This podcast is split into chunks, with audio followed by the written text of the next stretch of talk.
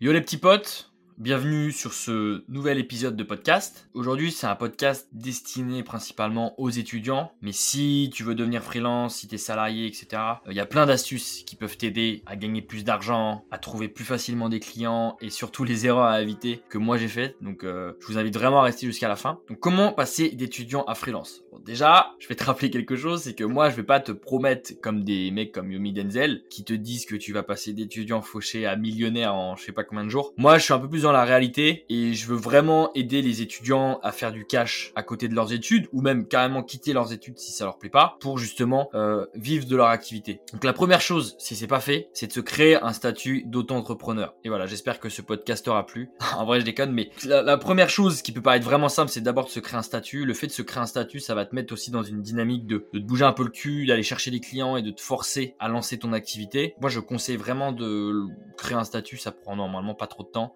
Et surtout de faire un truc que moi j'avais pas fait, que j'ai fait beaucoup plus tard euh, quand j'ai commencé à gagner de l'argent, c'est de faire la demande d'ACRE. La demande d'ACRE, ça te permet de payer beaucoup moins de cotisations sociales, donc ce que tu vas reverser à l'État. Normalement, je crois que c'est 23 ou 24%, un truc comme ça. Donc tu vois, si tu prends 1000 balles, tu donnes quand même 240 euros, donc ça fait chier, surtout pour donner ça à l'État. Alors que si tu fais la demande d'ACRE, tu vas, donner seulement 11%, donc tu donnerais euh, uniquement 110 balles. Donc c'est quand même beaucoup plus avantageux. Et surtout que moi, je l'ai fait au bon timing, c'est que hum, j'ai fait la demande d'ACRE au moment où je commençais à gagner de l'argent. Donc tu vois, quand tu tapes un, chiffre d'affaires à 10 000 balles, t'enlèves, t'enlèves seulement 1000 euros, quoi, ou 1100 euros. Donc ça te fait un, énorme salaire. Bon, après voilà, euh, c'est très limité le, le statut d'auto-entrepreneur, mais pour commencer, c'est génial. Ensuite, euh, juste pour rester un peu dans la partie relou, la partie administrative, je te conseille vraiment de déclarer ton chiffre d'affaires tous les mois, donc de mettre en mensuel. Par trimestre, c'est compliqué, surtout quand on n'a pas l'habitude de gagner de l'argent. Si, si jamais t'en gagnes beaucoup, et c'est ce que je te souhaite, euh, tu peux, tu peux vite flamber parce que t'as tu commences à avoir des sommes euh, assez intéressantes sur ton compte. Tu peux vite cramer euh, tout ça dans des conneries, dans des soirées, dans des fringues, dans ce que tu veux. Et du coup, à la fin, euh, comme c'est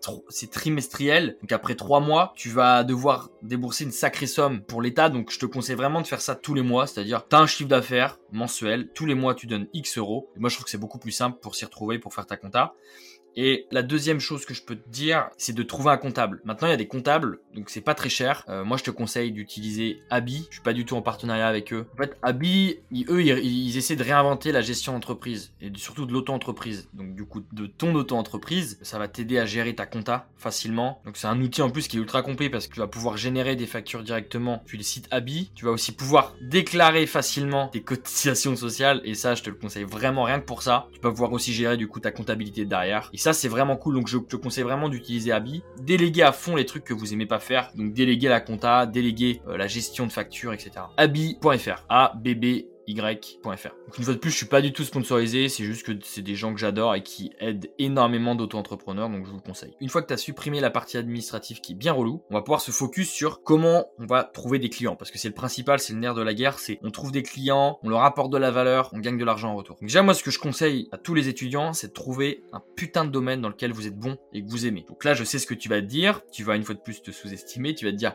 ouais moi je suis pas forcément bon ou alors je suis moyennement bon un peu partout, j'aime un peu tout. Euh, donc ce qu'il faut faire dans ces cas-là, il faut prendre des décisions. Tu prends le premier truc qui te vient à l'esprit, que tu aimes faire, et t'essaies de te focus à fond, et t'essaies de, de travailler à fond cette thématique. Donc j'en sais rien, si t'aimes le marketing, hop, tu te focuses dans le marketing, tu essaies de bouffer des bouquins, de regarder des conférences sur le marketing, et derrière tu te dis bon bah ok il y a des gens qui ont besoin de marketing, je vais essayer d'aller leur poser des questions, comprendre leurs besoins, leurs douleurs, et moi derrière je vais apporter un service en marketing qui va les aider à gagner soit plus d'argent, soit plus de visibilité, soit plus de notoriété, etc. Donc de trouver vraiment un domaine, c'est ultra important. Je sais que plus tu vas kiffer, plus tu vas travailler, plus tu vas travailler, plus tu auras de connaissances, et plus tu as de connaissances, plus tu deviendras meilleur dans un domaine, tu vas gagner beaucoup plus d'argent que la plupart et ça, c'est clairement ce que je te souhaite. une fois que tu as trouvé ton domaine, et en tout cas que tu t'es au moins lancé, déjà félicitations. Maintenant, faut créer du contenu sur ta thématique. Moi, j'ai une formation qui t'aide à créer du contenu, surtout sur LinkedIn pour trouver des clients. Donc je t'invite à regarder ou à l'acheter. Euh, mais sinon, les conseils que je peux te donner pour créer du contenu et des bons contenus sur votre thématique, là, je peux vraiment te conseiller d'utiliser ChatGPT ou la nouvelle intelligence artificielle de Notion. Tu poses des questions, c'est-à-dire tu vas dire, euh, bon bah tiens, euh, dans le marketing, tu tapes, trouve-moi des idées de contenu ou des sujets de post LinkedIn autour du marketing. Et bah là, ça va te sortir plein d'idées de contenu. Tu peux même apporter ta patte, être authentique, apporter ce que toi tu sais, apporter ton retour d'expérience, etc. Pour créer du contenu, il y a deux façons simples de le faire. Soit tu te bases, tu pars directement de la thématique, donc le marketing, soit tu pars directement de la douleur de tes prospects. Par exemple, si on prend l'idée du marketing, j'imagine que la douleur de quelqu'un qui a besoin d'un mec en marketing ou d'une nana en marketing, il va se dire comment être plus visible, comment trouver plus de clients, etc. Donc là, c'est là où, le marketing va rentrer en jeu. Donc tu vois, tu te bases soit de ta thématique, donc le marketing, soit tu te bases une fois de plus sur la douleur de ta cible de tes prospects. Donc moi je te conseille aussi de vraiment créer du contenu tous les jours et surtout d'être focus sur un seul canal d'acquisition, donc sur un seul réseau social pour commencer. Je sais qu'on a tendance à vouloir être sur toutes les plateformes, c'est une connerie parce que tu es tout seul et tu vas pas pouvoir fournir énormément d'efforts sur toutes les plateformes. Moi, ce que j'avais fait, c'est que je me suis focus sur LinkedIn. J'ai balancé 2 euh, à 3 contenus par jour pendant X mois. Et du coup, je suis devenu meilleur que la moyenne des gens sur LinkedIn, en tout cas qui créent du contenu, parce que je poste et je travaille beaucoup plus qu'eux. Et du coup, c'est légitime, c'est normal d'avoir des meilleurs résultats qu'eux. Moi, je te conseille une fois de plus de, commencer sur LinkedIn, parce que LinkedIn, il y, a, des gens qui ont de l'argent, il y a des gens qui veulent faire du business, il y a des gens qui ont des business à développer. Donc, toutes tes compétences sont les bienvenues sur LinkedIn. Après, euh, si tu as des nouveaux business, si tu as une idée de business, quelque chose derrière, tu penses que ta cible elle est assez jeune, bon bah tu peux aller sur TikTok, tu, tu, regardes après euh, sur internet, ça doit être facilement trouvable, tu regardes les tranches d'âge par réseau social. Il y a quelque chose que je voulais te dire aussi pour euh, la création de contenu. Je sais, quand on est étudiant, on a peur d'être jugé, on n'a pas toujours confiance en soi, on a peur que nos potes se foutent de notre gueule. Vraiment, je, te conseille de, de passer ce cap-là, de casser cette barrière mentale. D'ailleurs, j'ai fait un podcast sur comment casser ces barrières mentales, donc je t'invite à l'écouter. Mais c'est ultra important. Moi, je me rappelle aussi quand j'étais étudiant et je mettais du temps avant de poster quelque chose sur Instagram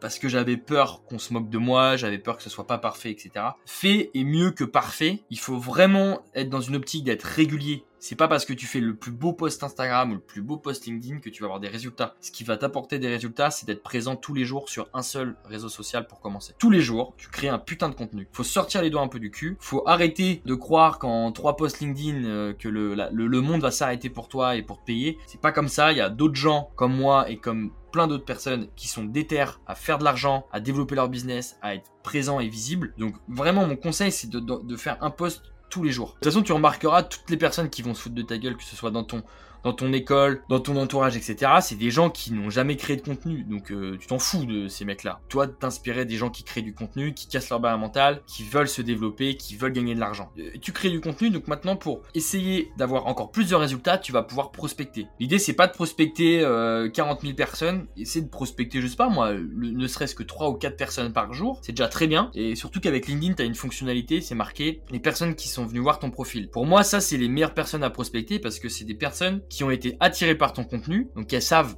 à peu près ce que tu fais. en tout cas, elles ont été intéressées puisqu'elles ont cliqué sur voir plus et voir ton profil. Donc c'est qu'elles ont quelque chose derrière. Tu vois, elles ont une idée ou elles ont, elles sont juste curieuses, mais dans la plupart du temps, elles ont une petite idée derrière la tête. Donc, je te conseille de prospecter ces gens-là, de leur poser des questions, pas vendre un truc direct. Poser une question sincère. Ok, j'ai vu que ton business faisait X. Moi, je peux essayer de t'apporter Y. Comme ça, ça va pouvoir te donner de nouveaux résultats, etc. Après, c'est à vous de trouver et de tester des différents messages, voir ceux qui marchent et ceux qui marchent pas. Mais essayez d'être vraiment dynamique et de vous intéresser sincèrement aux gens. Un service, ça doit être très niché. Qu'est-ce que vous faites très bien? Il y a une phrase d'Oussama Amar que j'adore. Mieux vaut un produit ou un service incomplet mais parfait qu'un produit ou un service complet mais imparfait. On s'en fout que votre service soit complet, il faut qu'il soit parfait. Faites quelque chose de très très bien. Si vous voulez pour euh, vous donner un exemple, vous devez être un putain de laser et pas une lampe qui éclaire tout. Un laser, être focus parce que vous allez répondre à une douleur précise et les gens vont vous payer pour répondre à cette douleur. Je vois trop de gens qui font euh, ah bah je suis expert en marketing mais je fais aussi des sites puis je fais des vidéos machin. Ça veut dire que quand on arrive sur votre profil, on sait pas clairement ce que vous foutez de vos journées. Les gens quand ils viennent sur un profil précis, ils ont une idée derrière la tête, ils ont une douleur et ils préfèrent aller vers un expert en vidéo qu'un mec qui fait des sites, de la 3D, du dev. Non, un mec quand il a besoin d'une vidéo, il va avoir un expert en vidéo. Vous devez être focus sur une seule thématique. Donc créer une offre unique,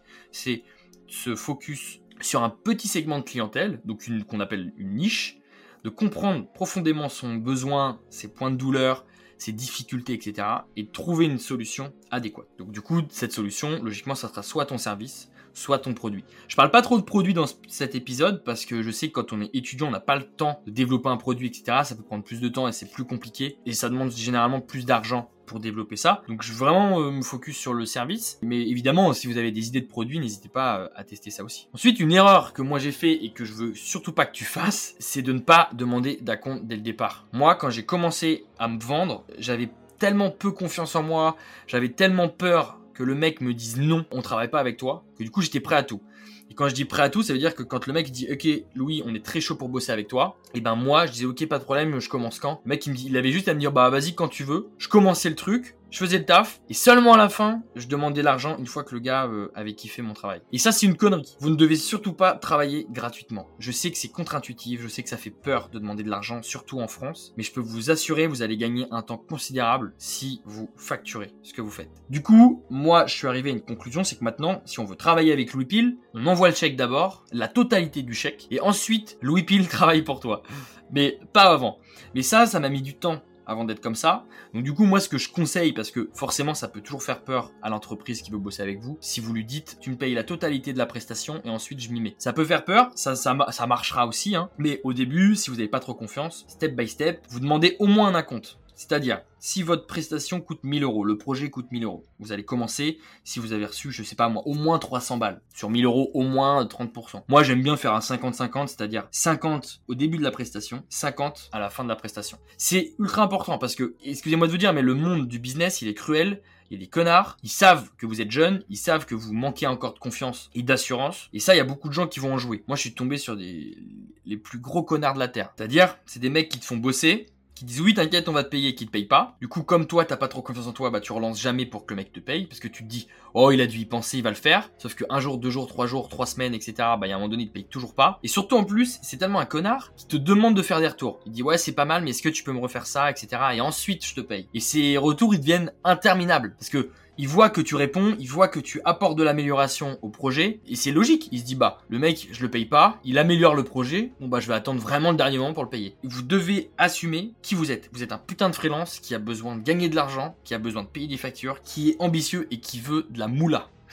Demandez un acompte, au moins vous êtes sûr de travailler pour quelque chose. Donc faut vraiment partir du principe, je sais que cette phrase elle est con, on l'entend partout, mais le temps c'est de l'argent, surtout quand on a notre âge, on a une vingtaine d'années, notre temps c'est de l'argent, on a vraiment intérêt à faire du cash si tu écoutes ce podcast, c'est que déjà tu es dans une optique de développer, d'apprendre des choses, de changer de vie. Je sais que t'as pas envie d'arriver à 30 ans, 40 piges, avoir des enfants et galérer avec de la thune. À dire, ah, comment on paye les factures, ah bah non, on partira en vacances que l'année prochaine parce que cette année c'est compliqué. Non, t'as envie de croquer la vie à pleines dents et c'est génial, il faut l'assumer, il faut pas avoir peur euh, de dire ça au monde, de dire que t'as envie de gagner de l'argent, t'es ambitieux, t'as pas envie d'attendre quand tu veux t'acheter quelque chose. Donc à partir de ce moment-là, si t'as ce mindset-là, t'es obligé d'avoir ce mindset-là pour le professionnel. C'est-à-dire, t'as besoin de thunes, t'as besoin de cash, ben maintenant, tu vas aller chercher ce cash et t'imposes à tes clients de te payer avant la prestation. Ensuite, comment on fait pour se démarquer de la concurrence euh, c'est contre-intuitif, je le sais. Au départ, on se dit, oula, il y a de la concurrence, je vais aller sur un marché où il n'y a pas de concurrence. C'est complètement con. Parce que s'il y a de la concurrence, c'est qu'il y a de l'oseille. S'il y a de l'oseille, c'est qu'il y a des clients. Donc c'est sur des marchés concurrentiels qu'il faut aller. En revanche, c'est pas parce qu'il y a de l'argent que tu vas en gagner. C'est aussi ça la nuance. Pour gagner de l'argent sur un marché concurrentiel, il faut se différencier,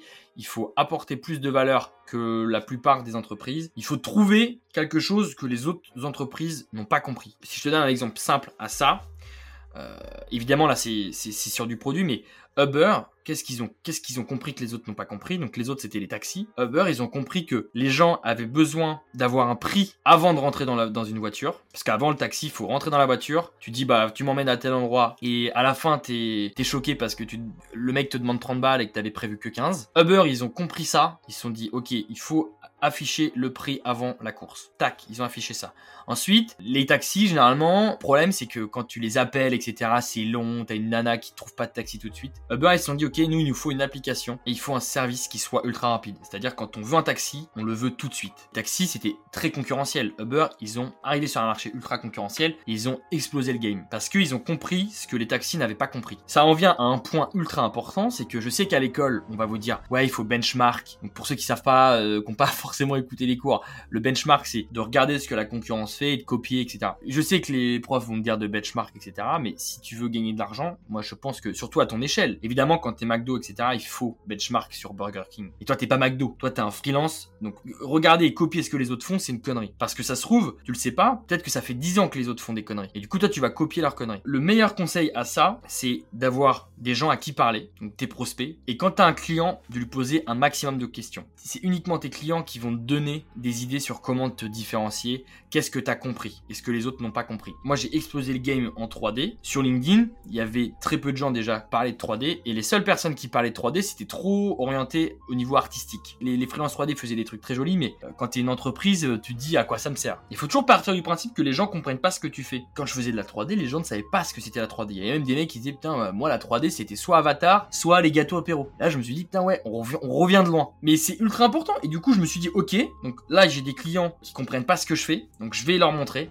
Et du coup, le fait de, me baser sur les clients plutôt que de me baser sur les autres freelances 3D, en me basant sur les clients, j'ai compris ce que les autres freelances 3D n'ont pas compris. C'est-à-dire, les, les gens ne savent pas à quoi sert la 3D. Les gens ne se rendent jamais compte quand il y a de la 3D. Si on regarde toutes les publicités qu'on voit à la télé, il y a de la 3D quasiment partout. Mais les gens ne le savent pas parce qu'elle est dans notre quotidien et personne a expliqué à quoi servait la 3D. Ce que je veux dire, c'est que je me suis basé sur mon client, sur mes clients, avant de me baser et de regarder ce que la concurrence fait. Faut pas être trop radical. C'est pas parce que tu as de la concurrence, faut pas la regarder. Tu peux regarder, t'inspirer, voir ce que tu trouves cool chez elle, etc. Une autre astuce pour exploser la concurrence, parce que personne ne le fait. Moi, je le faisais beaucoup pour la 3D, justement donc tu crées du contenu et ensuite tu vas hum, faire quelque chose qui est incroyable, c'est de créer du contenu pour une seule entreprise et de le partager sur les réseaux. Comme ça, ça te fait un peu un use case. Ça donne un exemple à d'autres entreprises de savoir de quoi tu es capable. Quand moi je faisais de la 3D, j'avais fait un listing de toutes les entreprises que j'adorais. Et la première, c'était Follow Agency. Follow Agency, c'est une boîte d'influence. Et j'adorais ce qu'ils faisaient, j'adorais leur branding, j'adorais leur univers. Et je me suis dit, ok, eux, ils ont peut-être sûrement besoin d'une vidéo 3D. Donc plutôt que de leur envoyer un message, coucou, est-ce que tu veux une vidéo 3D Je vais leur créer un contenu.